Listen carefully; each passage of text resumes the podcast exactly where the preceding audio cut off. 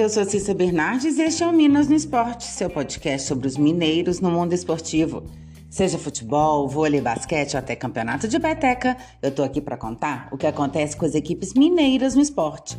Hoje é terça-feira, 3 de maio de 2022 e hoje é dia de Libertadores. Às 21h30, América e Atlético se enfrentam no Independência em mais um clássico no grupo D da competição continental. O Coelho busca sua primeira vitória para seguir sonhando com a classificação. O Galo tenta voltar a vencer após dois empates e assim assumir a liderança do grupo e então encaminhar a vaga para a próxima fase. No América, as baixas mais recentes são o meio-campista Alê e o atacante Everaldo, que sofreram lesões musculares e estão no departamento médico do clube. Outros desfalques são o lateral esquerdo Marlon, que segue em tratamento de um estiramento no ligamento colateral medial do joelho direito, e o volante Lucas Cal, que está suspenso pelo terceiro cartão amarelo. O Wellington Paulista, que jogou contra o Atlético Paranaense depois de ficar parado por cinco semanas por conta de lesão, está fora da partida. Ele sofreu uma lesão muscular no posterior da coxa esquerda e já iniciou o tratamento. Outra dúvida é em relação ao substituto de Alê. Mateuzinho jogou na última partida como ponta direita, com a mudança de esquema do 4-3-3 para o 4-4-2. No entanto, Índio Ramírez entrou muito bem, marcou o gol da vitória sobre o Furacão e, é claro, com isso, o técnico Wagner Mancini deve lhe dar a vaga. Já o Atlético deve ter duas mudanças em relação ao time que empatou em 2 a 2 com o Goiás no último sábado. Alan, que foi poupado por desgaste físico, não deve ser problema para o jogo desta noite. Também poupado no empate com o Goiás, Mariano pode retornar à lateral direita, no lugar de Guga. Existe uma dúvida sobre a formação do time. Se o técnico turco Mohamed quiser fortalecer o meio, o volante Jair será titular. Outra opção é colocar o atacante Vargas. Os prováveis times para hoje à noite: América, Jailson, Patrick, Herman Conte, Éder e João Paulo.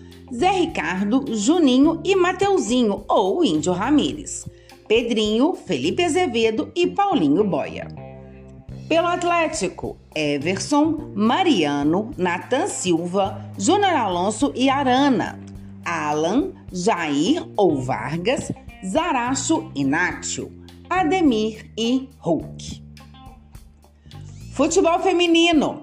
Ontem, as Vingadoras venceram o Santos de virada por 2 a 1 e conquistaram o segundo triunfo seguido no Brasileiro Série A1. As sereias da Vila abriram o marcador aos 15 minutos de jogo. Fernanda recebeu na área e chutou sem chances para a goleira Nicole. Os gols de virada atleticana vieram na segunda etapa. Aos 35 minutos, a atacante Ciela Cuesta chutou duas vezes para vencer a goleira Vivi e então empatar, 1 um a 1. Um. No finalzinho do jogo, aos 43 minutos, em pressão do ataque das Vingadoras, a bola tocou na mão da zagueira Tayla. Pênalti. Cotrim bateu no canto esquerdo e virou para o Atlético. 2 a 1. As Vingadoras somam 12 pontos e estão na oitava colocação. O próximo compromisso do time será contra o São José, no dia 15, em São José dos Campos, no interior paulista. As Vingadoras, comandadas pela técnica Lindsay Camila, foram a campo com Nicole Ramos, Bárbara Mello, depois Leide, Carol Arcanjo, Bruna Cotrim e Catiele, Carol Bermudes, depois Rafa Barros, Dayana, Luciana Gomes, depois Luana Rodrigues. Nath Fabem, depois Ciela Cuesta, Soraya e Rayane, depois Yara. As sereias da vila, sob o comando de Tatiele Silveira, jogaram com Vivi, Gi Oliveira, depois Bruninha, Tayla, Cacá, depois Camila e Stabile.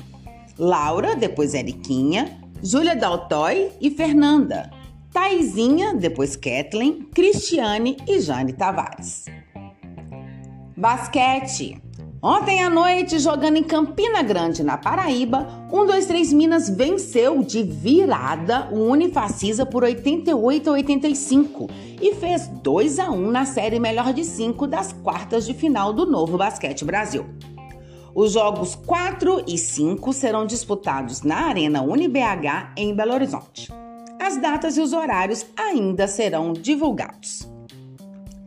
Se você quer saber sobre o seu time ou qualquer informação esportiva de Minas, manda mensagens, perguntas, dá um oi. Meu Twitter é arroba Bernardes e meu e-mail é cissabernardes.gmail.com. Até mais! Boas competições para todos!